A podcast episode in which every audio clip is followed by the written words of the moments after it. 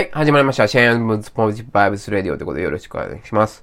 えー、今日は食べ物や飲み物にコストパフォーマンス概念を極力持ち込まないようにするってことについてお話していきたいと思います。えーとですね、まあ、あのー、健康診断が近づいてまして、えー、12月23日に私健康診断っていうことで、えー、まあ、12月中にやらないといけないんですよね、あのー、先延ばし、ダイエットしてやるぞとか思って、健康診断をどんどんどんどん先延ばししてて、で、まあ、12月中に受けないといけなくて、23日という、まあ、年の瀬ギリギリに受けちゃうんですけども、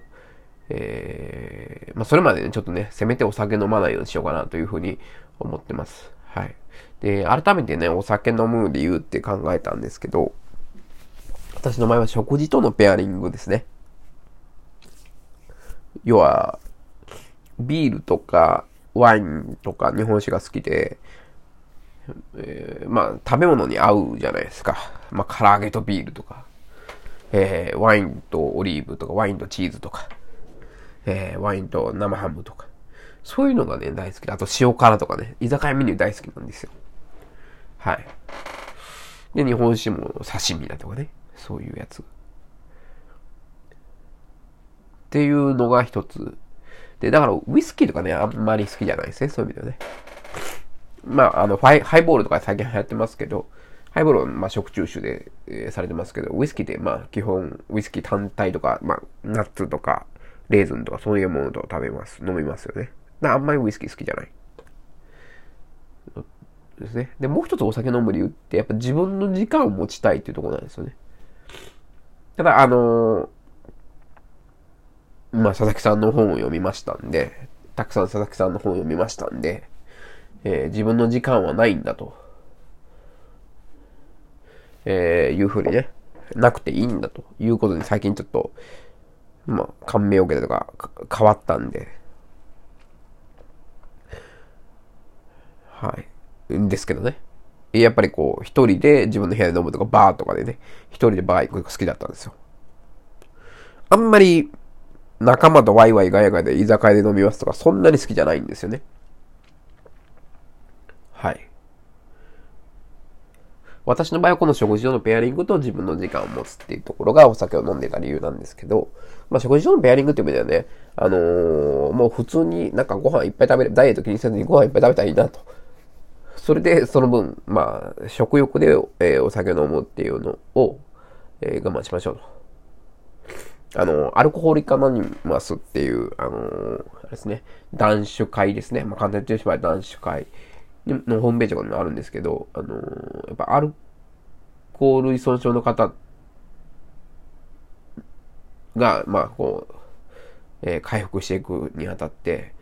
空腹っていうのは敵なんですね。人ってなんかこう、お腹が減っていると、えー、なんかお酒が飲みたくなるらしいんですよ。要は食欲とアルコール飲みたいっていう欲の区別ができないみたいなんですよね。で、まあ食事との、えー、ペアリングというのを楽しんでた私としては、もう単に食べ物を楽しむと、ダイエットを気にしないと。いっぱい食うと。いうのを一つの戦略にしたいなと。いうのと、自分の時間っていう意味では、まあ自分の時間なくていいんだっていうことなんですけど、まあ楽しみみたいなところで、まああのー、音楽かけながら、ジャズとか聴きながら、えー、ブログでも書いてみようかななんて思っております。あとは、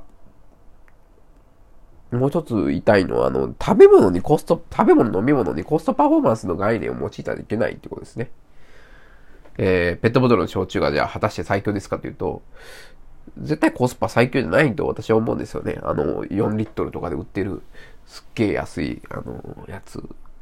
です。ペットボトルで売ってるやつ。まあ、あれ飲んでたらすごい安くアルコール取れるんですけど、果たしてそれが最強かというと、絶対違うと思います。確かにコストは安い、上でアルコール取れるんですけど、じゃあ工業用アルコール飲んどけやんみたいな話になっちゃうんで。あのまず食べ物で言うと、納豆かけパスタが最強かというと、果たして最強じゃない。えっ、ー、と、栄養とか、えー、病気になるリスクとかも考えたら全然最強じゃないと思うんですよね。これはあのー、